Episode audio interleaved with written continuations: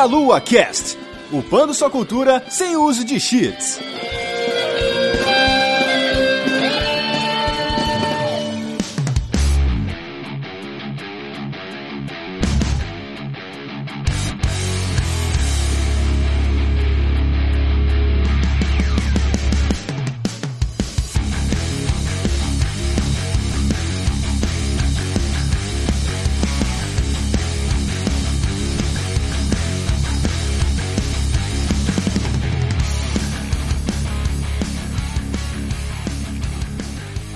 Saudações, queridos ouvintes. Está começando mais o Meia Lua Cast. Estou aqui com a Laura. Olá, amores e amoras do Meia Lua. E eu só quero dizer For King and Covenant. Eu também sou Covenant.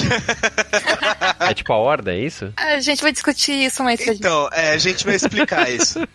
Por favor, porque eu não entendo nada disso. E essa voz aí que vocês estão ouvindo, novidade aqui no podcast, é do Pedro Solino. Novidade! E aí, galera, tudo bom? Bom, bom. Cara, vocês dois estão aqui para falar de Elder Scrolls Online, porque eu nunca encostei nesse jogo na minha vida. Entrei aqui na Steam pra ver minha conta e tal. Aparentemente eu joguei 3.087 horas. Parabéns! Vamos ver se isso deu pra juntar o conhecimento necessário para nós dois explicar no jogo pro Renato. Talvez, talvez. Muito bem, 3 mil horas. Eu não sei se eu tenho 3 mil horas em algum jogo na minha vida. Com certeza, Ragnarok. Não, Tibia, talvez. Winning Elevens. Os FIFAs. E Football Managers. Esses caras com certeza tomaram minha vida. e, e, Battlefield 1942. Uh. Nossa, isso eu também joguei bastante, cara. E então, a gente tá aqui para falar de Elder Scrolls Online, para apresentar esse mundo. Tenho certeza que muita gente joga outros MMOs, tem um monte de gente querendo jogar Ragnarok na porcaria do celular. Eu não entendo porque as pessoas fazem isso em pleno 2019. Exatamente. E a gente vai falar disso daí, mas antes eu só quero lembrar aos nossos queridos ouvintes que a gente tem um servidor que hospeda o nosso site, meialua.net, algo que a gente precisa pagar mensalmente. Então a gente conta aí com a ajuda de vocês, tanto para compartilhar os nossos deliciosos conteúdos, podcasts, vídeos e posts que a gente tem no nosso site, análises, todas elas dos DLCs de Elder Scrolls feito pela Laura. Então a gente tem todos esses conteúdos aí que precisam de suporte técnico então a gente conta com vocês aí para compartilhar, etc. E se você puder aí, né, tiver uns, uns troquinhos, ir lá no padrim.com.br barra meia lua e colaborar um pouquinho aí com a gente, seja nosso padrinho, nos ajude aí nessa jornada maravilhosa por esse mundo nerd incrível e assustador. Aproveito aqui também, né, porque o Pedro faz parte de um, de um site aí do, dos nossos amigos. Então, Pedro, por favor, fale um pouquinho. Eu faço parte do site chamado Bonus Stage, que a gente faz coberturas e podcasts também. A gente fez até um podcast com o Renato do Meia Lua um tempo atrás sobre remasters, remakes, tá para sair ainda. Sim. Mas a gente faz podcast direto, a gente tá no Spotify e no outro lá, o Cloud, alguma coisa. SoundCloud. SoundCloud, isso. A gente tá no, nessas duas plataformas, então fique à vontade para participar do Bonus Stage. Estamos sempre lá, eu, Rodrigo Sanches, Beatriz Blanco e o Guilherme Anderson. Sim, desse quarteto falta só o Guilherme para participar aqui. É verdade, né? Chama o Gui aí. Vou chamar para ele falar como que é narrar histórias de GTA V online. Ah, o RPG que ele faz, roleplay. Aquela loucura. Pô, bem legal o trabalho dele, cara. Bem legal. E então, bonusstage.com.br, né? Isso, o site é o bonusstage.com.br. Você vai achar no Spotify, no SoundCloud pelo Bonuscast, que é o nosso podcast, facebook.com/barra bonusstage. No Twitter é bonusstagebr, nossa arroba. Isso, Twitter, a rede que importa, né? Procura lá. Mande screenshots do seu, do seu personagem lá do Scrolls Online pro Bonus Stage. Isso. Vamos lá, falando um pouquinho sobre Elder Scrolls Online. Por favor, vamos lá. Eu não tenho um personagem, eu não tenho dois personagens. Eu tenho seis personagens no nível mais alto. Seis? que é o nível 50. E assim, o Elder Scrolls Online, ele funciona no level dele uma forma um pouquinho diferente dos, dos MMOs em geral. Porque quando você chega no nível máximo, ele não acaba, ele não para. Ele continua dando nível, só que é o que eles chamam de Champion Points. Acontece o seguinte, Renato, o nível máximo que tu pode subir com o teu personagem é o nível 50. Lá eles te dão os pontos de atributos e pontos de skill point pra tu jogar. Chegou no nível 50, eles não te dão mais isso. Os pontos de atributo acabaram, tu não vai mais conseguir eles. Os pontos de skill, os pontos que tu coloca nas tuas habilidades, você ainda pode catar por aí, passeando por todos os mapas, juntando sky shards, fazendo quests, fazendo dungeons, isso aí tu pode ir, mas tu tem que se esforçar para isso. É, você tem que caçar os pontos para ganhar skill points. Aí você ganha um achievement, que é bem bonitinho lá, dizendo que tu pegou todos os sky shards de um mapa. Uhum. É bem exploração, assim mesmo, esse aspecto, mas você pode ganhar skill points de várias formas, fazendo dungeons, fazendo dungeons públicas, né, que são as dungeons específicas de cada mapa, fazendo quests. Calma, calma. Estamos indo muito rápido. Pera. A gente tá falando de um jogo que tem limitação de nível, como muitos outros MMOs Isso. têm, certo? Exato. Não é o caso do Tibia, que já tá lá no nível 1000 e qualquer coisa. A única coisa que você pode evoluir depois que você chega nesse nível é habilidade, skill. É o quanto você consegue minerar, o quanto você consegue ser bom com a espada, o quanto você consegue ser bom com a lança, de magia, esse tipo de coisa. É isso. Exatamente. Cada arma, ela tem um set de skills. Então você pode usar combinações diferentes pro seu personagem que variam de acordo com a arma que você usa. Eu posso ser um mago que eu tenho as minhas skills de sorcerer, mas eu tenho as minhas skills de staff de destruction, tenho minhas skills de staff de healing, eu tenho minhas skills de bow, eu tenho minhas skills de espada e escudo e por aí vai. Essas skills também têm limite. Elas chegam até o nível 50 também. Quanto mais você usa uma arma, mais o nível da tua habilidade vai. É que nem o Skyrim. Uhum. Uma coisa que eu acho legal desse jogo é que ele contrasta bem com outro MMO chamado Guild Wars 2, que ele tem uma dinâmica parecida, só que levemente diferente. No Elder Scrolls, a sua classe não influencia em como a arma funciona. Um staff vai ser sempre um staff. E ele vai ter sempre as mesmas skills, mas dá uma dinâmica do seu, pro seu personagem, porque você pode fazer um mago porradeiro, que usa espadas de duas mãos e espada longa. E aí você não tem penalidade por estar fora da sua classe. Exatamente. Mas é o meu estilo de jogo, que eu montei ela pra jogar dessa forma. Mas aí o seu personagem é mais fraco do que um guerreiro que tem a espada, certo? Ou ele vai ser com a mesma força? Na teoria, ele é equivalente. Então você tá me dizendo que em Elder Scrolls Online todo mundo é o Schwarzenegger, é isso? É. Isso, basicamente, cara.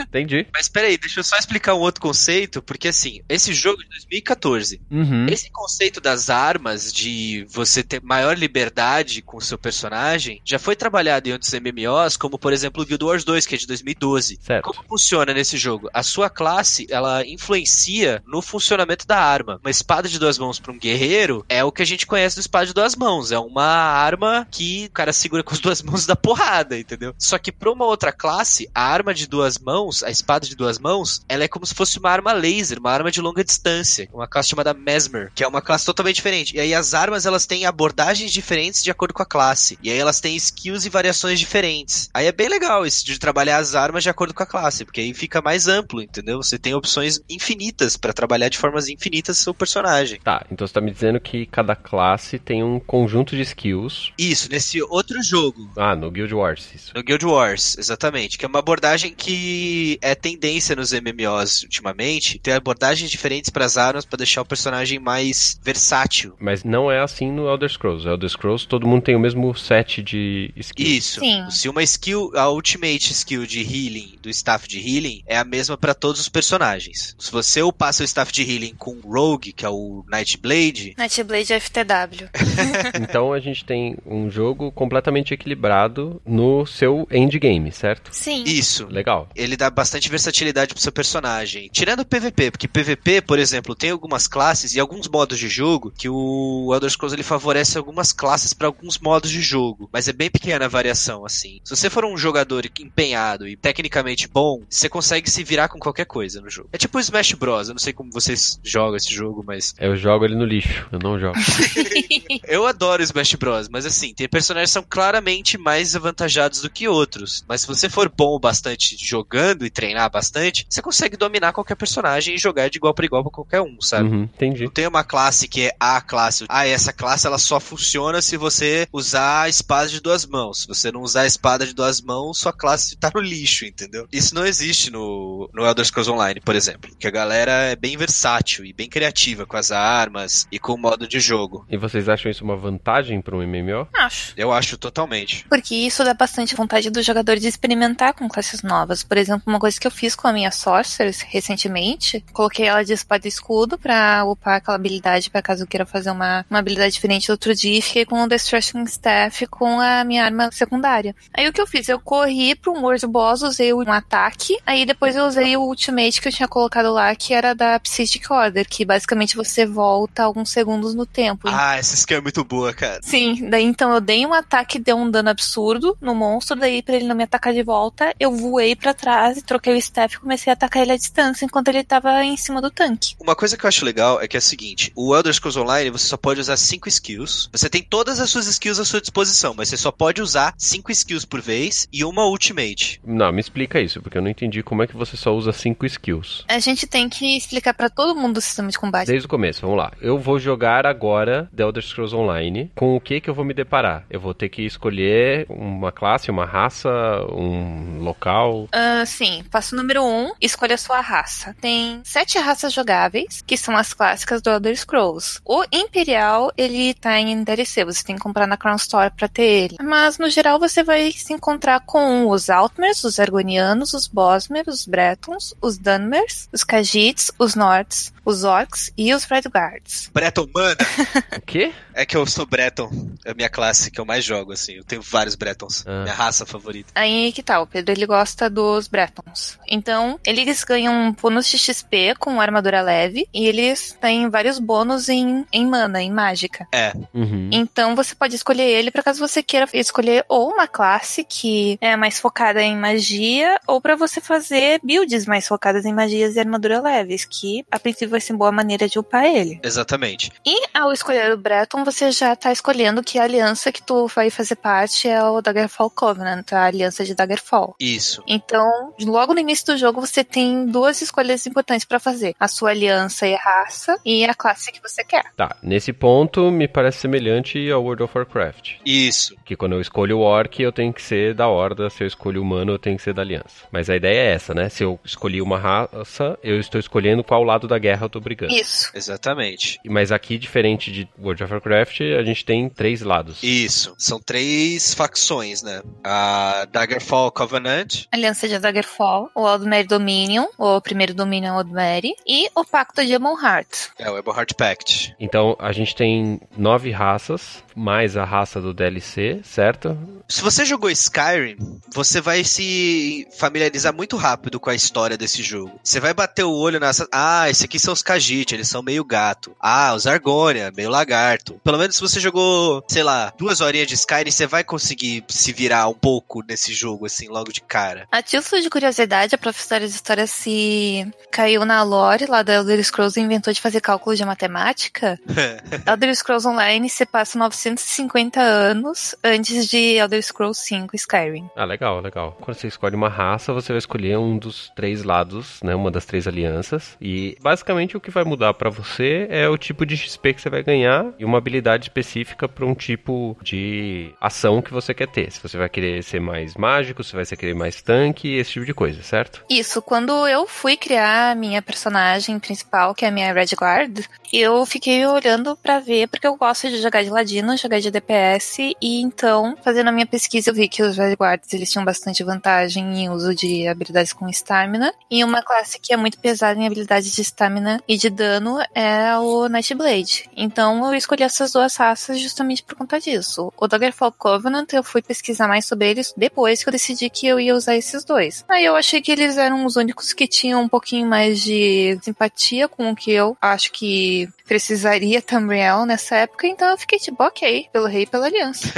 Entendi. O sistema de combate é igual ela tava falando, né? Tem o negócio da estamina. Ele é muito variado, assim, ele é bem versátil porque ele é muito simples. Se baseia em três barras, que é aquelas clássicas principais que a gente conhece, que são as de vida, de mágica, que é a mana, e a de estamina. E aí, dependendo da sua raça, você tem bônus pra estamina, ou pra mágica, ou pra endurance, né? Que é pra vida, né? Pro HP. Por exemplo, eu peguei um Breton. Os Bretons, eles têm afinidade mágica, que eles têm toda uma história de que eles são filhos dos Nords com os Elfos. E os Elfos, eles têm afinidade mágica nesse lore aqui, nessa história. Aí os Bretons, eles têm mega afinidade mágica. E eu, eu gosto de jogar de healer. E então eu montei um Templário, que é a raça, a classe que é focada no healer com um Breton. Certo, você é um Bretão Templário. Eu sou um Bretão Templário. Tô falando do mundo real, é isso? Ele é o Rei Arthur. você quer procurar o grau literal também. Exatamente. Tá bom, tá bom. Aí, mas assim, como eu gosto de jogar, eu quis experimentar várias classes diferentes, porque esse jogo, eu já falei, é mega versátil. Fui criando personagem e classe de raça diferente. Criei um Breton pra ser Sorcerer Mago, pra focar em mágica, e eu criei uma Sorcerer Red Guard pra focar em estamina, pra ela dar porrada, pra ser porradeira, mas ela ter as afinidades mágicas e os buffs de magia pra proteção, pra ter pet, pra ter uma porrada de coisa. Os benefícios da classe de mago, só que pra dar porrada, pra ser dano físico, ao invés de ser dano mágico. Por conta dessa dualidade, que é uma dualidade meio simples, dá pra você ser versátil dentro da própria classe. Então, tipo, esse jogo dá pra você fazer 15 personagens e todos os personagens vão ser diferentes. Isso é bacana. A minha pergunta é: você consegue compartilhar algo entre seus personagens da sua conta? Você pode compartilhar o teu banco, que é onde você pode jogar todos os itens que tu não use dinheiro, e você compartilha o teu Champion Points, que são os pontos que você ganha depois que tu chega no nível 50. Ah, entendi. Me fala aí, qual que é o seu level de Champion Points, Laura? 455, eu acho. Eu tô no 677. Vai até quanto? Tem limite esse? 810. A cada expansão que eles soltam, que é mais ou menos a cada três meses, eles aumentam em 30 pontos. Então, quando eu comecei a jogar, o cap era 720, que foi mais ou menos quando saiu o Somerset. Foi a primeira expansão. Agora, já acabou de sair a segunda expansão, é, o cap é 810. Eles estão planejando chegar até o mil e alguma coisa, até eles começarem a pensar no Elder Scrolls Online 2. Por aí. É, exatamente. Quando ele chega no cap, ele continua acumulando. Quando vira e ele dá, ele libera os outros 30 pontos, a galera já tem o level, entendeu? Ele continua acumulando, mas você não ganha o benefício dos Champion Points. Você vai guardando dinheiro no banco e depois você compra a sua casa. É, basicamente. Conheço uma galera que já tá no 1200 e porrada, entendeu? Só que eles não têm acesso. Fecha em, em 810. Achei que você ia falar que eles não têm vida. Então, eles também não têm vida. Ah, se bem que se você faz as dungeons no veterano ao invés do normal que nós noob fazemos, tu ganha bastante XP lá. Sim, bastante. Se você não fica morrendo um monte nos trials, você também acumula bastante XP. É, e seu personagem, quando você entra no jogo, ele tem incentivos pra você fazer coisas diárias. Então, por exemplo, quando você faz uma dungeon aleatória, você ganha três vezes o XP que a dungeon daria numa quest diária. Você pode fazer essa quest várias vezes ao dia, mas você só ganha o bônus uma vez, que é uma porrada de XP diário por você ter feito a dungeon. Pode ser uma dungeon michuruquinha ou pode ser uma dungeon de DLC ferradona, assim, que demora pelo menos meia hora pra você fechar num grupo bom, sabe? Mas você vai ganhar o mesmo XP, que é bastante. E ainda tem vários bônus pra você ganhar de XP. Como eu tenho seis personagens, eu consigo fazer seis vezes. Então eu ganhei muito XP muito rápido. E esse XP é compartilhado. Esse XP é compartilhado na conta inteira. Mas o seu personagem, o, o level up lá dos 50, ele não é compartilhado, certo? Esse não, esse é por personagem. Quanto mais Champions Points você tem na tua conta, mais fácil é de você evoluir o seu personagem, porque eles não dão habilidades, mas eles dão, por exemplo, ah, agora você pode colocar em melhorar a tua armadura, agora você pode colocar em melhorar a tua resistência, agora você vai melhorar a penetração dos teus ataques, coisas assim, sabe? Então você pode matar mais rápido, você pode durar mais tempo. São coisinhas que quando você tem, tipo, poucos Champion Points, não fazem tanta diferença. Mas quando você tem muitos, 810, aí pesa pra caramba, entendeu? Entendi. Voltando à comparação, no World of Warcraft você pode entrar no jogo com um level máximo, por exemplo. Você compra as expansões lá, você cria um personagem, ao invés de você começar do zero, você começa no 70. Isso não existe aqui, certo? Não, não existe aqui. Seja melhor, gaste seu tempo para chegar no, no 50 e fazer todos os negócios. Isso. É que, número um, eu até entendo as pessoas não terem paciência de jogar MMO, porque realmente é um tipo de RPG que demanda muito tempo. E o começo é um saco normalmente, né? Você vai, mate esse javali, 10 javali, É. colete não sei o que. Ah, eu gosto de Elder Scrolls Online porque já começa com você sendo sacrificado na, na frente de um psicopata e você tá numa fuga de prisão no reino do deus da tortura. É, mó legal, divertido, cara. Eles não seguram a tua mãozinha. Já gostei. É, eles dizem, tu vai salvar o mundo, toma, pum. É que nem ensinar alguém a nadar jogando a pessoa na piscina. Nossa, perfeita analogia. É exatamente isso. Entendi. É que assim, no, no caso do World of Warcraft, eu entendo que seja mais para que as pessoas possam criar novos personagens, porque foram sendo acrescentados com, com o tempo, né? Sem ter que passar pela chateação quando ele já tem tudo, né? Aí faz sentido pra mim. Uhum. Você não tem essa opção nem pra outros personagens, certo? Todos os seus personagens você tem que sair do zero e ir até os 50. Sim. É, uma vez nos 50, você pega e recebe todos os Champion Points que estavam acumulados na tua conta. É, mas quando é o seu primeiro level 50 da sua conta, você começa no level 10 de Champion Points. Só que para ganhar Champion Points é super rápido. Até o 400, depois do 400 é porradeira. É. É, eu acabei de sair da parte mais fácil de conseguir Champions Points, então eu tô pegando todos os bônus de XP que eu tinha lá, daqueles scrolls de XP e tô usando eles loucamente. E eu tô amando, honestamente. O jogo incentiva muito você jogar regularmente, né? Toda vez que você loga, ele te dá uma recompensa diária. Então, às vezes, essa recompensa diária é, sei lá, dinheiro, ponto de PVP, poção de cura. É, mas por exemplo, no mês de maio, a recompensa que teve pra 27 dias logados, se eu não me engano, foi uma montaria, que ela foi temporária em 2016. Então, se você É. entrar 27 dias seguidos, você consegue a montaria. Foi bem massa. Eu tentei pegar essa montaria, mas ficou faltando, tipo, um dia. E aí eu não consegui. Adivinha quem tá correndo nos campos de Cirodil com aquela montaria agora? A montaria que eu tenho no meu, no meu personagem principal é aquela do evento do final do ano passado, o Wildrick. Que é o seguinte: esse foi um evento de três meses que começou no Halloween e terminou no ano novo. Que, cara, você tinha que fazer várias questzinhas todos os dias pra ir pegando event points, que você só podia pegar 12 por vez. Ou seja, se você pegasse alguma coisa desse 13, você perdeu um. Você jogou um no lixo. E aí você tinha que ficar comprando penas, porque quando você juntava quatro, e cada pena você só conseguia comprar a cada meses que passava, cada evento do final do ano que passava. Vocês estão ligados que vocês não estão motivando ninguém a jogar, né?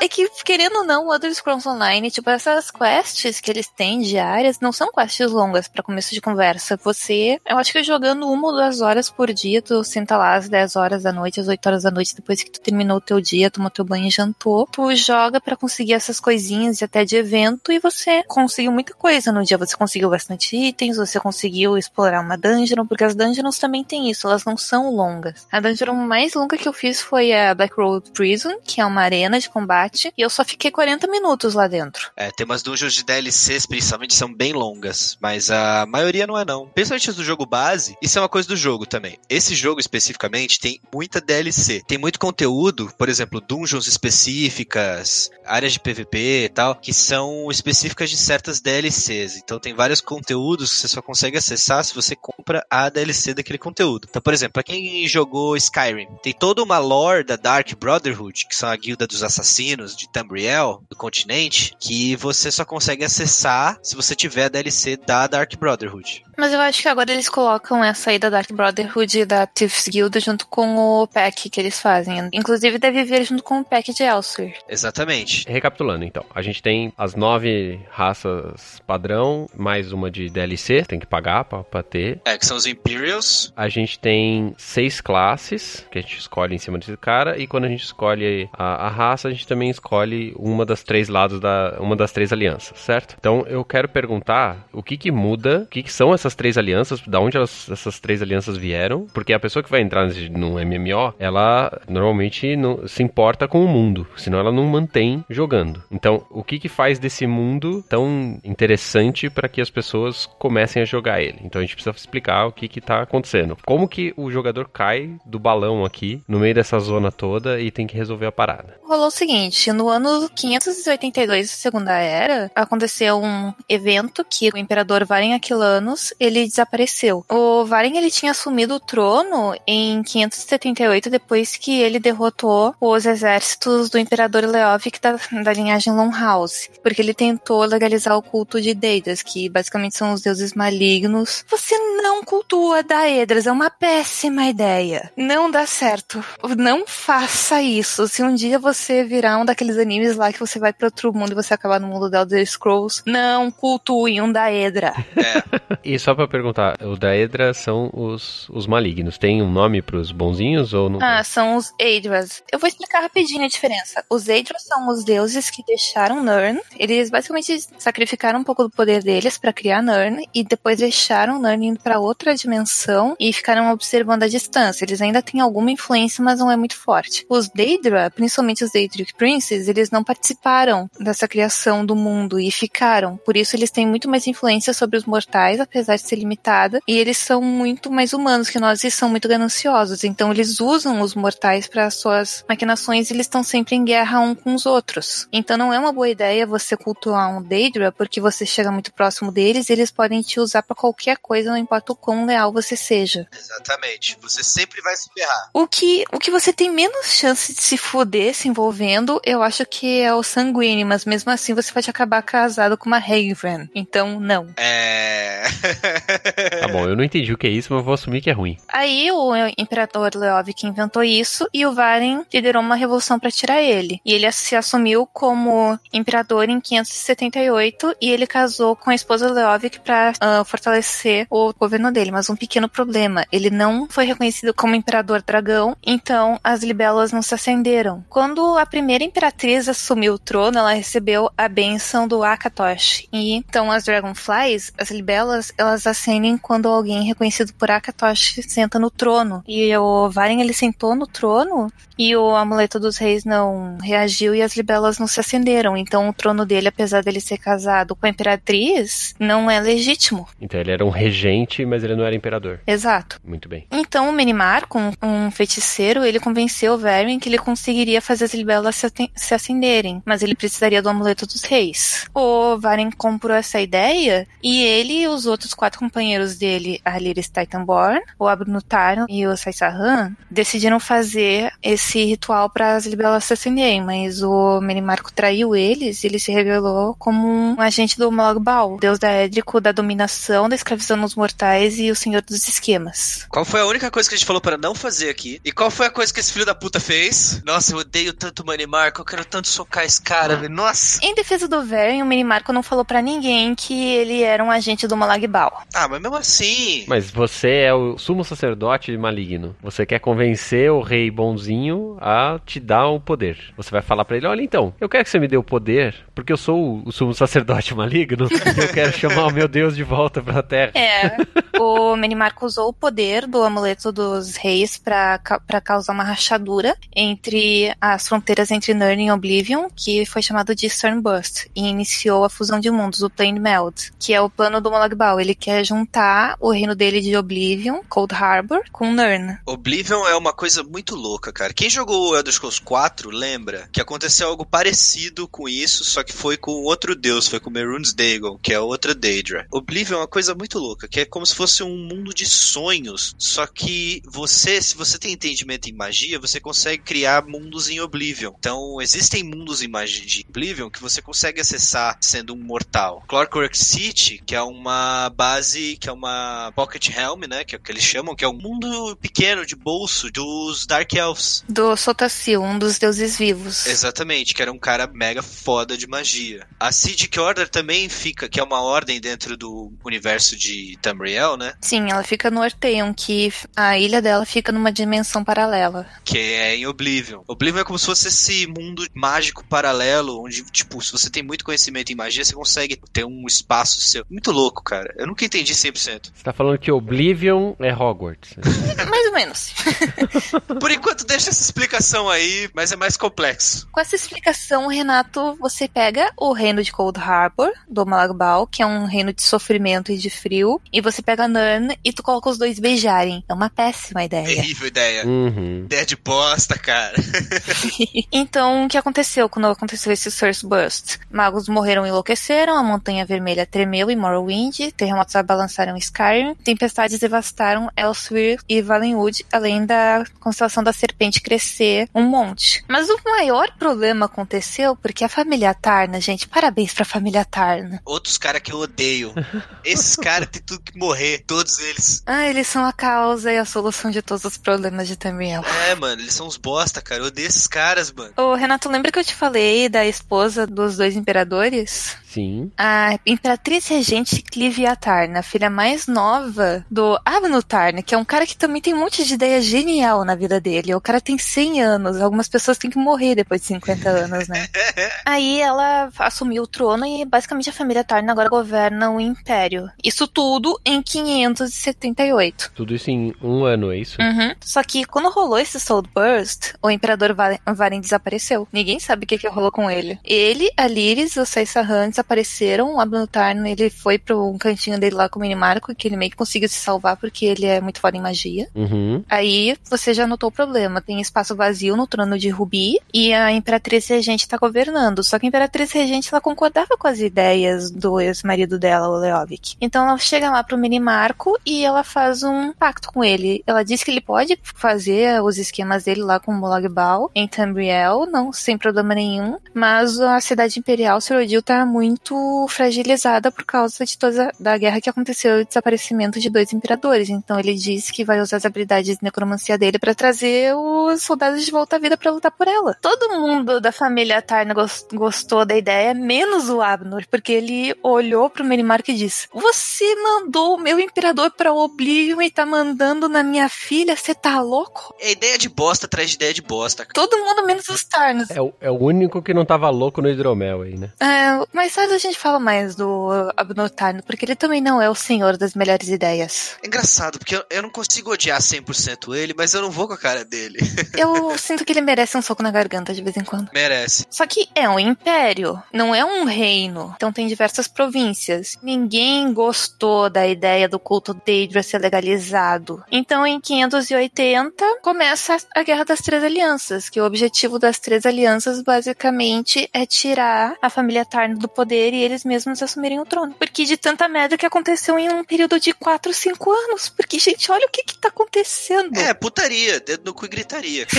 É o seguinte, se você olhar no mapa, próprio Elder Scrolls Online do jogo, se você abrir, apertar o M, você vai ver que cada uma das três alianças, ela tá num lado do continente. Daggerfall Covenant, de um lado, que ela tá noroeste, Aldmere Dominion tá mais ao sul, e o Eberhard Pact tá ao leste. Eles estão cada um pra um lado. E aí, o foda é que Trono, a cidade imperial, aonde tá a porra toda, tá bem no meio. Como que as três classes, facções se influenciam? Lutando no meio de Suradil. no meio da porra toda, saindo na mão contra o outro, entendeu? Basicamente é isso. Mas a parte mais importante é que você não tá no meio dessa porra toda. É, cara. Você acorda em 582 em Cold Harbor, alguns meses depois de ter sido morto pelo Minimarco. Aí o Varen, que depois de muito tempo em, em Cold Harbor e no mundo de Oblivion, ele se tornou um indivíduo chamado Profeta. E ele profetizou que você, o vestígio, o sem alma, vai ser o grande salvador de Tamriel. Então ele coloca Lyris pra te tirar da prisão. E é assim que você se mexe nessa confusão toda. Entendi. Tipo, você não tinha porra nenhuma nada a ver, você morreu. Provavelmente você era um pobre coitado mercenário que tava lá na caravana, daí chegou lá o culto do Minimarco, pegou todo mundo, levou todo mundo pra uma das âncoras, sacrificou e tocou em Cold Harbor. No teu corpo nasceu tua alma. Basicamente. Porque sua alma foi roubada pelo Molagbal, entendeu? Pelo Manimarco que ele te sacrificou. Ou seja, você não tinha porra nenhuma nada a ver, você tava de boaça, você morreu, te voltaram pra você resolver a treta E toda. quando você sai de Cold Harbor, eles fazem isso pensando na tua aliança. Eles te jogam numa área inicial que você acaba encontrando com alguém que tá envolvido na guerra. Aí você, por ser grato à pessoa que te salvou, começa a ajudar ela. É assim que você se envolve na guerra. E é assim que define qual é o seu lado na aliança, é isso?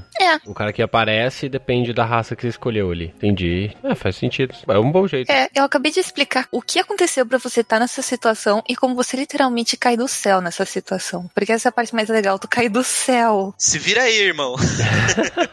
Bom, mas então todo mundo que começar a jogar é o escolhido, é isso? É, basicamente, você é o vestígio. É, você não é o único vestígio. Vestígio é o meio que o nome que todo mundo que saiu de Moagbal naquela fuga recebe, porque são todos que estão sem alma e circulando por Nirn. Ah. Você, no caso, por fim de contar a história, você é o vestígio da salvação. A história é muito legal, mano. Porque aí você vai descobrindo detalhes e tal. Porque a princípio você tá, tipo, o jogo começa a estar preso, aí aparece uma mina, uma Norne, fala, bora vazar. Aí você fala, tá, né? Prison Break. Prison Break, total. A parte mais legal de Cold Harbor é que você conhece o Sir Cadwell. É, o Sir Cadwell, que é um cara que já tá lá há Ninguém sabe. séculos, com certeza, já tá em Cold Harbor. E ele é dublado pelo John Cleese, do Monty Python. Você tá de sacanagem. É sério! Não, não estamos de sacanagem. Eu posso te mandar um vídeo agora dele dublando o Sir Cadwell. Cara, é muito bom. Cara, que genial. Ele tem até um papagaio, tá ligado? Pra fazer referência ao Monty Python. Ah, é muito bom, mano. E é um personagem engraçadíssimo. Ele aparece do nada, às vezes você tá fazendo uma quest lá pro profeta, ele só aparece dizendo: Ah, olá, meu amigo, vim aqui te ajudar. E você não tá nem aí, porque é claro que o Sir Cadwell tá aí pra te ajudar, porque é completamente aceitável o Sir Cadwell aparecer em qualquer lugar a qualquer momento com pouca explicação. Ele é o mestre dos magos. Muito bom. ele é uma mistura do Don Quixote com o sketch da Silly Walk. É, nossa, perfeita Don analogia. Quixote. Ele é total Don Quixote. O jogo é bem divertido e a história é bem envolvente, cara. Porque se tem uma coisa que o Elder Scrolls sempre soube fazer, é contar uma boa história. Então, ao invés de eles fazerem, tipo, um Elder Scrolls 6, eles pegaram, e a primeira e a segunda era não são muito bem exploradas nos jogos que foram numerados até então. Então, eles nos jogaram justamente no período que é entre, que é entre governos e antes do Tiber Septim se tornar imperador. Eles se jogaram bem no meio do conflito, que é um ótimo lugar pra construir história. Com certeza, porque você pode construir qualquer coisa, né? Sim, tem algumas coisinhas que eles têm que seguir. Por exemplo, a Guerra dos Três Banners já tinha sido escrita na lore do Elder Scrolls, mas tinha poucos detalhes de como ela aconteceu. Só tinha dizendo que isso foi o início do primeiro Aldmeri Dominion, que foi um período de grande fragilidade em Tamriel, e que o Império estava mais dividido que nunca porque o trono de Rubi estava vazio, e ele só começou a se unir novamente lá por 800 e alguma coisa, quando Tiber Septim partiu numa jornada para acabar com a guerra e unir todos os reinos novamente para formar o Império. É isso que a gente sabia da Segunda Era. É, que quem resolve essa pica aqui dos três, das três facções é o Talos, né? Que quem jogou Skyrim lembra que tem todo aquele negócio de tipo, porra, ele é o nono deus, mas ele é só um mortal. E aí os elfos não gostam muito, porque ele era humano. Ele era humano? Ele era qual raça? Ele era um Lorde. É, ele, era um, é, ele é Dragonborn, né? E aí tem toda essa treta do Skyrim, que quem lembra da Aldmeri Dominion lembra do Skyrim, porque a Aldmeri Dominion aparece no Skyrim. Só que é mil anos no futuro.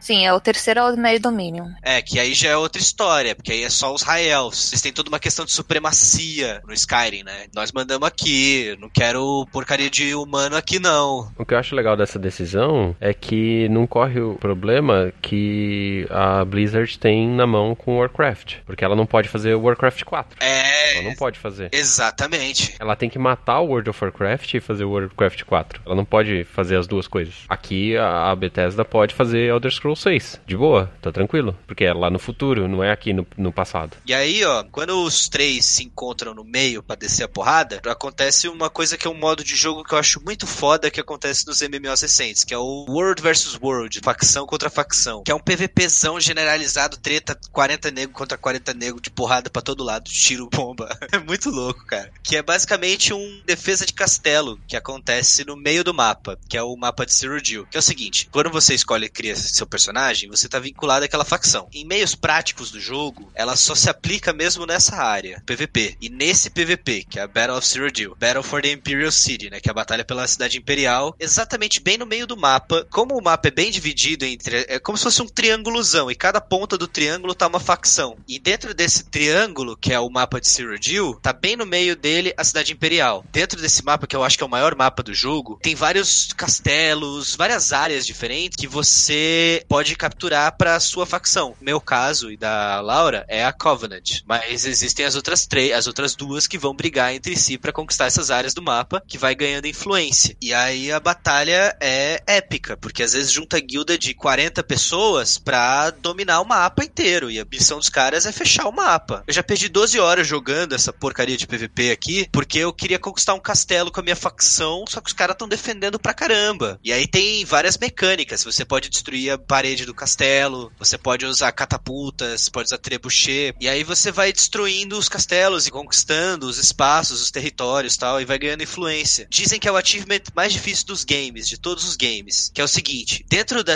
em volta da cidade imperial, a cidade imperial é uma ilha, dentro de uma cidade maior. Ao redor dessa ilha, existe um círculo que tem uma, duas, três, eu tô contando que eu tô com o mapa aberto, uma, duas, três, quatro, cinco, seis, é, são seis torres. Você precisa precisa ser o indivíduo do seu servidor, da sua facção, com o maior número de pontos de PVP, e sua facção precisa dominar as seis torres. Ou seja, sua facção tem que vencer a batalha. Isso, tem que dominar o mapa, nem que seja por 10 minutos. Tem que dominar as seis torres principais e você tem que ser o melhor do seu servidor. Parabéns. Se você consegue fazer isso, é, dizem que é o achievement mais difícil dos videogames. Provavelmente discutível pelo fã do- de outros jogos, mas faz sentido. O seu servidor tem gente pra cacete. E você tem que ser o mais bem ranqueado do seu servidor. E dominar as seis torres ao redor da porra da cidade. Ou seja, você tem que não só ser o melhor, como sua facção tem que ser forte. Porque se sua facção não é forte, você não domina. O que que acontece se você é o topo do ranking com as seis torres dominadas? Você vira o imperador. E você ganha bônus específicos. As libélulas acendem pra você.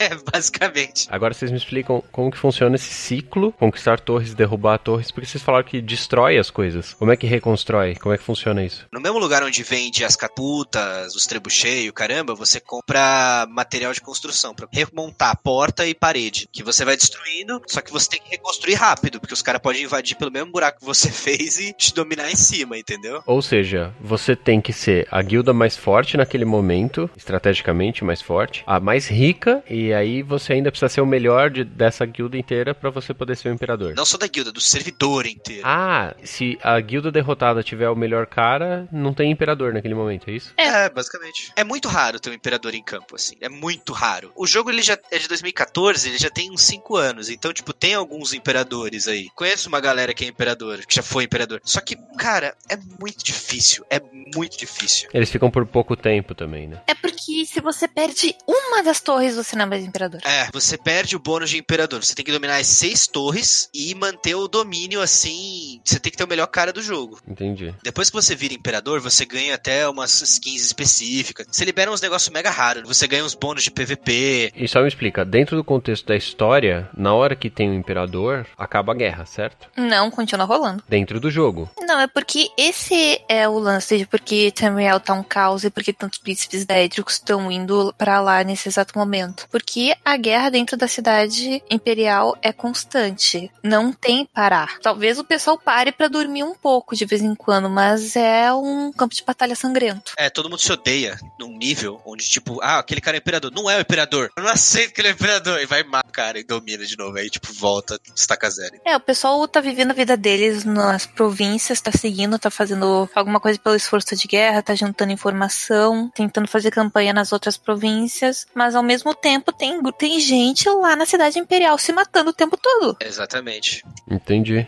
Ah, e o pior de tudo, a própria cidade imperial, a cidade, né, que é bem no meio do mapa, porque tem o mapa inteiro onde tá rolando toda essa treta, que é o triângulo lá que eu falei, mas dentro da cidade, ela tá tomada por Deidras. Tem focos de resistência de cada uma das facções dentro da cidade, mas a cidade em si, ela é difícil de você se locomover dentro dela, principalmente sozinho, porque qualquer coisa sempre aparece um Dreida forte e destrói o seu personagem. Porque tem recompensas de você andar pela cidade e você colher coisas, né, tipo descobrir lugares, é aquilo que a gente falou das Sky Shards e tal, porque essas porcarias estão espalhadas no mapa inteiro, né? Mas a cidade imperial em si, ela tem uns bosses difíceis. Mas a, a cidade imperial é uma dungeon, então. É uma dungeon aberta e campo de batalha. É uma área de PVP e PVE. É, uma- é um negócio muito doido. É, ela é um lugar mega complexo, assim, mega difícil de andar. Legal, E gostei. mega, tipo, você nunca está seguro na cidade imperial. Vou voltar um pouquinho, porque a gente tá falando aqui da batalha principal, né, que tá rolando, que é pelo domínio da cidade e libertar a cidade dos deuses malévolos. Beleza, isso aí é o objetivo final do jogo, quando os caras forem desligar o servidor, vai ter uma grande batalha onde todo mundo vai resolver essa porra. Isso, que vai aparecer o Talos lá e vai falar, eu mando nessa porra. Aí a galera toda fala, ok.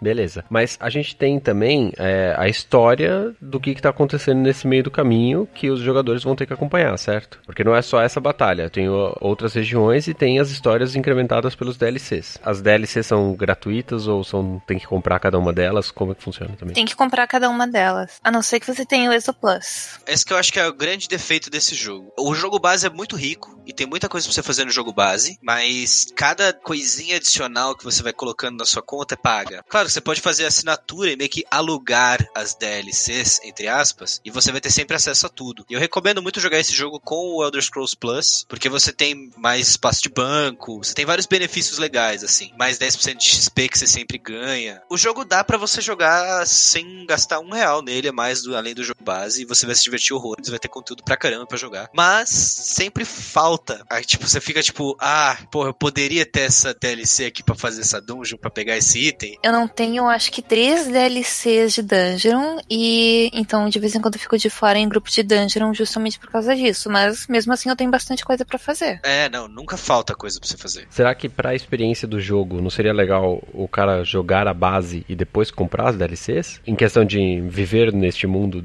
ou não faz diferença nenhuma? Bom, na teoria você pode fazer todas as DLCs na ordem que tu quiser, porque tem aquelas diferenças de diálogo, coisa assim, e a chegada do Somerset deixou claro que é possível viajar no tempo. Nossa, sim. é, os Psychic, eles lidam bastante com questão de magia de realidade e controle temporal, é um negócio super doido. Mas a recomendação é fazer a main quest, depois ir seguindo a, a DLC de história e os capítulos segundo eles vão indo, porque dá pra ver que tem uma continuidade na história. Por exemplo, em Clockwork City, tem uma quest adjacente que ela fala sobre o Cavaleiro Dourado. O Cavaleiro Dourado é o campeão da Meridia e ele aparece no Somerset, que foi o capítulo que foi lançado depois do Clockwork City. Exatamente. A main quest, ela termina com o jogo padrão, é isso? Isso. É, a main quest, você resolveu o problema do Plane Meld. Você não resolveu a guerra. A guerra vai continuar por mais uns 200 ou 300 anos. Então, quem comprar o jogo base do Elder Scrolls Online resolve a treta dos bichos malignos querendo juntar os mundos. É bem legal, você vira um cavaleiro de ouro e você cai na porrada com o Mulagbal. É muito da hora, cara. Você vira, mano, Super Saiyajin você, tá ligado? Sonic Dourado. Sonic Dourado, total. Você fica com a armadura do Akatoshi, você começa a soltar luz, te viram para tudo quanto é lado. É, esse é o poder do Imperador. Você vira uma mistura de Cavaleiro de Ouro dos Cavaleiros Zodíaco com Super Saiyajin, velho. É muito da hora, mano. É muito legal, eu me diverti horrores fazendo. Você sai na mão com o Molagbal, cara. O Molagbal é um dos Daedra mais poderosos de todos. E você sai na mão com ele, velho. É muito louco, cara. Eu me arrependo porque, tipo, eu não usei o meu arco, que é a arma que eu mais uso. Eu usei as minhas duas espadas. Só que eu queria tanto ter ficado, tipo, mano a mano com ele, cara. Teria sido tão legal.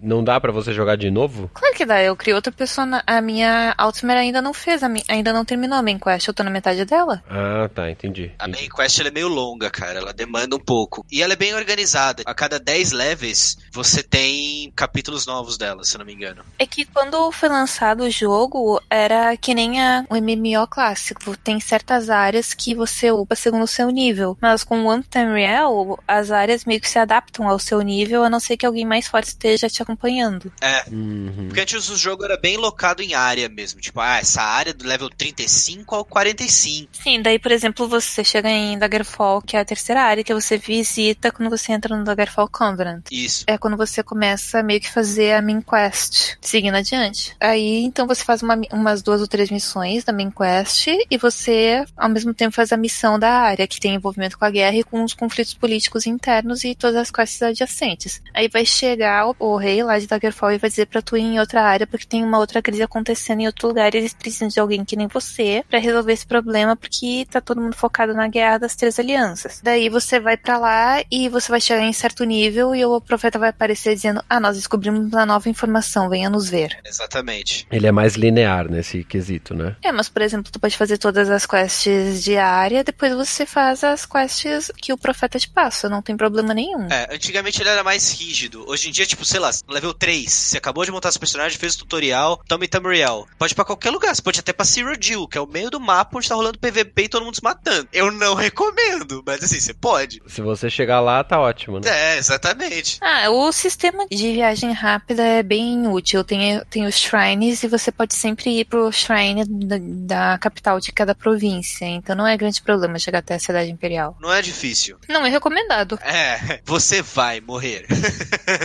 Só porque você pode voltar à vida usando uma Soul Gem não significa que você não sente dor. é, cara. Daí as quests, você realmente, geralmente o autor recebe uma carta, um NPC fala contigo e te manda pra quest das DLCs. Uhum. Seed, por exemplo, você entra num banco e tem uma Dummer chegando falando contigo e dizendo que o chefe dela pediu para você ir até uma cidade porque ele ouviu falar de tudo que tu fez e ele quer que você vá ajudar ele com um problema que tá rolando na Clockwork Seed. Uhum. O mapa dos Orcs, por exemplo, que é uma DLC também. Acho que é a primeira DLC de história que teve. Que você é chamado para participar de uma caravana, porque vão começar uma excursão pra esse mapa que é chamado Rothgar, onde é a base de criação dos Orcs, né? É a capital dos Orcs, é lá onde onde fica o rei que governa a confederação. É muito legal isso, porque Elder Scrolls é muito rico em culturas. Cada raça tem sua cultura e sua forma de ver o mundo e sua organização política, social e religiosa, sabe? A gente tá falando um monte de mal dos Daedra aqui, né? Falando mal pra cacete dos Daedra. Mas os Dark Elves, por exemplo, faz parte da cultura deles meio que abraçar os Daedra. Sim, eles cultam principalmente a Azura, que é a deusa dédica do nascer e do pôr do sol. É a deusa do início e do fim. Isso começou a rolar depois do Elder Scrolls 3, principalmente, que foi quando todos os deuses vivos morreram, né? Antes tinha meio que um conflito de poder entre os Daedras e os deuses vivos. Então, quando os deuses vivos saíram do pedaço, tipo, ah, então nós somos os únicos a ser cultuados. Aê! Exatamente. Os Wood Elves, que eles são baixinhos, eles têm uma relação com a natureza, só que eles não mexem em nada na natureza, eles não consomem nada, eles não alteram, eles não derrubam árvore, eles não tiram flor, não comem nenhum vegetal, por exemplo. Nada que cresce eles comem. Então eles se alimentam de bicho, carnívoros máximos, assim. Tudo deles é feito ou de osso ou de couro, que é a abordagem que eles têm sobre a natureza. E eles cultuam o Hircine, que é o deus Deidra da caça, que ele até não enche muito o saco dos mortais, só de vez em quando ele inventa de pegar os mortais e jogar eles numa caça. Muita gente deve curtir bastante ele porque ele é o pai dos lobisomens. Os Companions em Skyrim cultuam o Hircine. Exatamente. Você tem que fazer toda uma quest pro Hircine se você quer virar lobisomem. É verdade, você pode virar lobisomem nesse jogo. E vampiro. E vampiro. No Skyrim. Não, não. No Elder Scrolls foi adicionado uma expansão no jogo que você pode virar vampiro ou lobisomem. Você pode ou comprar a expansão, daí você vira, ou um jogador pode te dar uma mordidinha bonita. Mas quando você vira vampiro, é igual no, no esquema do Skyrim, você tem que ficar só à noite, essas coisas assim. Tipo, tem umas limitações, não era? Eu não sei quais são, tá? Nesse jogo, o lobisomem ele é o mais de boas. Você só fica mais vulnerável a poison, que é um dano muito específico. São poucas skills que tem dano de poison. É mais coisa de arco e flecha e de Nightblade, se não me engano. É, eu uso bastante poções e venenos como Nightblade. É super divertido. É, então. Então ela devora lobisomem, porque lobisomem é bem vulnerável a dano de poison, a veneno. Mas o, o vampiro, ele é o mais complexo, porque ele tem muita nuance. Ele precisa se alimentar de tempos em tempos, porque ele tem níveis de vampirismo. Se você tá no nível 1, você tá com vampirismo leve. Então as skills de vampiro, elas têm um bônus pequeno, elas têm uma diferença pequena. Mas conforme você fica muito tempo sem se alimentar, você vai ficando com mais vampirismo e até seus traços do personagem vão ficando mais marcados de vampiro. Seu olho vai ficando vermelhão, sua pele vai ficando mega pálida, seu personagem vai mudando. Mas assim, os bônus de vampiro, você fica mais bem mais vulnerável a fogo, que é a vulnerabilidade igual poison do lobisomem, né? Só que, mano, tem classes, até de recomendadas você ser vampiro, porque os bônus de vampiro, principalmente a tanque, são muito bons. Você ganha mais resistência, você ganha mais regeneração e bônus de recuperação de vida. Mas ser vampiro é bem legal. Ser lobisomem também é legal. Na verdade, eu tenho duas das minhas personagens são lobisomens. Quando você vira lobisomem, você ganha muito bônus de porrada. Mas é mais quando você é mais porradeiro mesmo. DPS físico. Focado na estamina. Lembra que eu falei da mágica estamina? A dualidade? Se você tem um personagem focado em estamina, eu recomendo muito você ser mordido por lobisomem. Porque as skills de lobisomem elas dão muito dano de porrada. Mas é por aí vai, é gosto do personagem. Tipo, se você não quiser ser lobisomem nem vampiro, você pode ser, uma boa. Tem muito roleplay também. Você pode se divertir muito fazendo roleplay. Nossa, sim, esse jogo é muito rico pro roleplay. É, eu recomendo muito jogar esse jogo porque, cara, você tem muita coisa pra fazer. Se você gosta do universo de Elder Scrolls, é um must play, assim, com certeza você precisa jogar esse jogo. Ele é muito rico, cara. E você vai ter uma visão mais ampla de tudo que você já viveu nos outros jogos da série do Elder Scrolls. Esse jogo ele é para console, certo? É pra PC, Mac, Xbox One e PlayStation 4. E é tudo cross-plat ou você só joga com quem é Play 4? Não. Não, não é crossplat, infelizmente. Não. Tudo vai virar cross-plataforma em um ano ou dois. É. Então, se você tem amigos que jogam, converse com eles para poder jogar junto. Exatamente. certo? É, eu convido o pessoal do Meia Lua que joga Elder Scrolls Online a virem aqui no Discord ou até falar comigo no Twitter que a gente pode montar uma guilda pra todo mundo jogar junto. Vai ser divertido. Eu tô em três guildas, eu posso entrar em mais duas ainda. É, esse jogo ele te dá espaço pra você ter várias guildas. Então é bem legal isso. Isso é legal. Normalmente é uma só, né? Você joga como, Laura? Qual é o seu server de PC?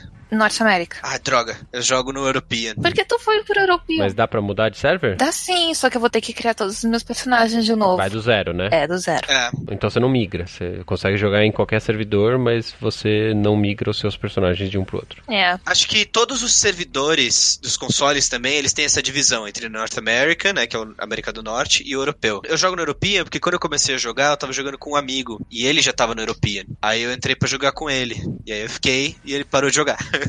Bom, eu decidi ir pro Norte América porque eu já ouvi escoceses xingando e é uma coisa muito impressionante. Eu não sei se eu ia conseguir lidar com isso. Cara, é muito engraçado. O meu servidor é repleto de russo. Meu Você tá de boaça, do nada vem uns caras sucabliados, não sei o que, não sei o que, caralho, calma. ele é cheio dos russos maluco, cara. É muito louco. Tem que ter vantagem de jogar com ping maior, né?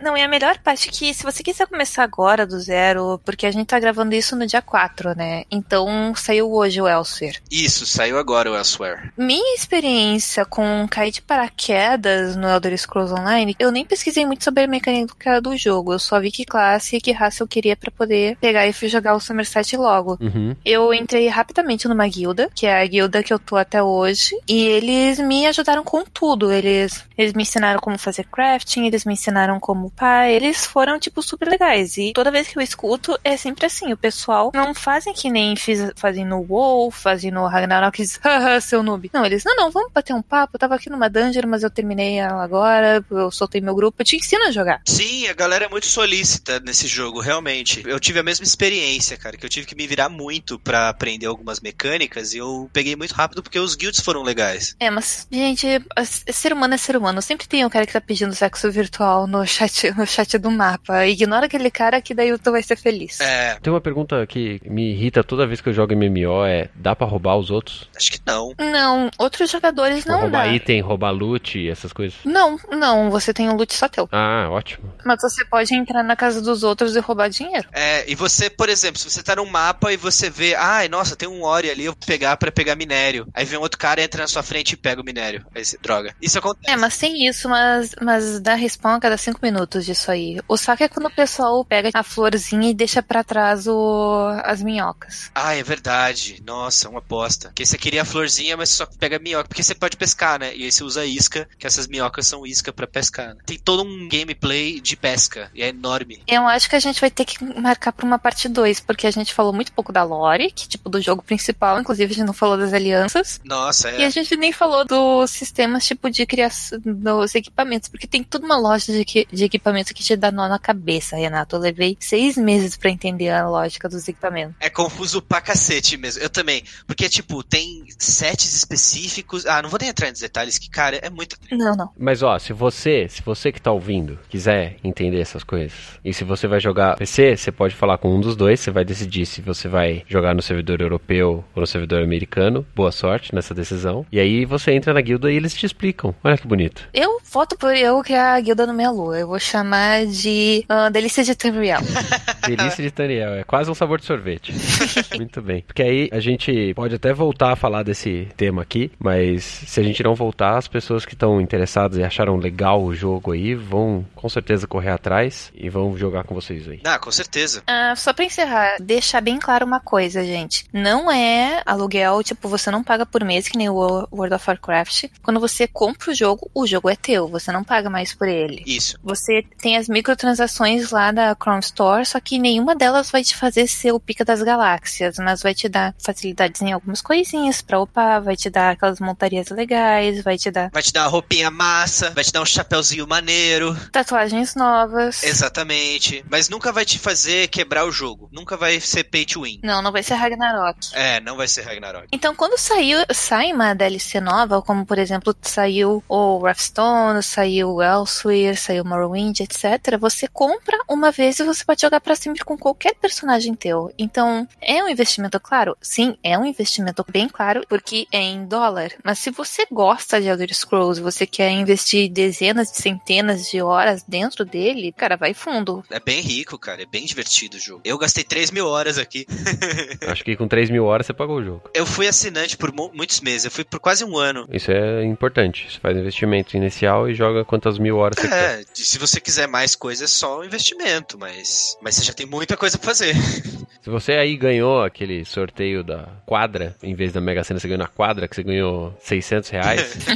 se você não for pagar um boleto atrasado, você compra. É, e o jogo em si não é caro. Não, não é não. O jogo base é baratinho, barato, né? Preço normal, né? Acho que menos hoje. E você pode pegar promoção da Steam também. Dá pra comprar de boas o jogo. É, em breve vai ser aniversário do Somerset, né? Provavelmente o jogo vai entrar em promoção daí. É, e sempre tem promoção desse jogo. O... Abrindo a Steam aqui, o Elder Scrolls Online, o jogo base, tá 61,50. E com o Elsewhere? Com o Elsewhere, 229. The Elder Scrolls Collector Edition é 300 conto. O Newcomer Pack custa 40 reais. O Elsewhere, só, só a expansão, custa 155 reais. E se eu não me engano, a expansão assim do Elsewhere vem todas as outras DLCs de história, não vem? Aí você tá perguntando muito. Quando você compra com o Elsewhere, você ganha Somerset e Morrowind, que são as duas expansões que vieram antes. Mas você não ganha as DLCs. Ah. É que tem as expansões de histórias, que é Rothgar e Murkmire. Aí tem os capítulos, que é legitimamente tipo, você está contando uma parte da história que nós estamos tentando contar. Isso aqui é essencial para você jogar as outras partes. Os outros é tipo, Sotosil se ferrou, o pessoal de Murkmire tá com uma louca querendo fazer umas besteiras lá, Rothgar tá em guerra civil, então não são, são coisas mais pessoais que você tá metendo o B dele porque você é uma boa pessoa e não, tipo, ah, isso pode destruir o mundo. Uhum. Não, mas ó, gente, que PC é mais barato, né? Mas 60 reais pelo jogo base, você vai lá, joga bastantes horas e tal. E aí você joga lá 60 contos. Se você quiser, você espera a promoção, compra a expansão e continua jogando, certo? Você tá tranquilo aí. Paga o anual, paga o que você quiser. É isso aí, gente. A gente falou aqui um pouquinho do Elder Scrolls Online, um jogo bacana aí que tem 5 anos agora, né? Uma expansão nova que acabou de chegar. E se você achou interessante aí, deixa no comentário se você joga, se você não joga e procure a gente no, no Twitter,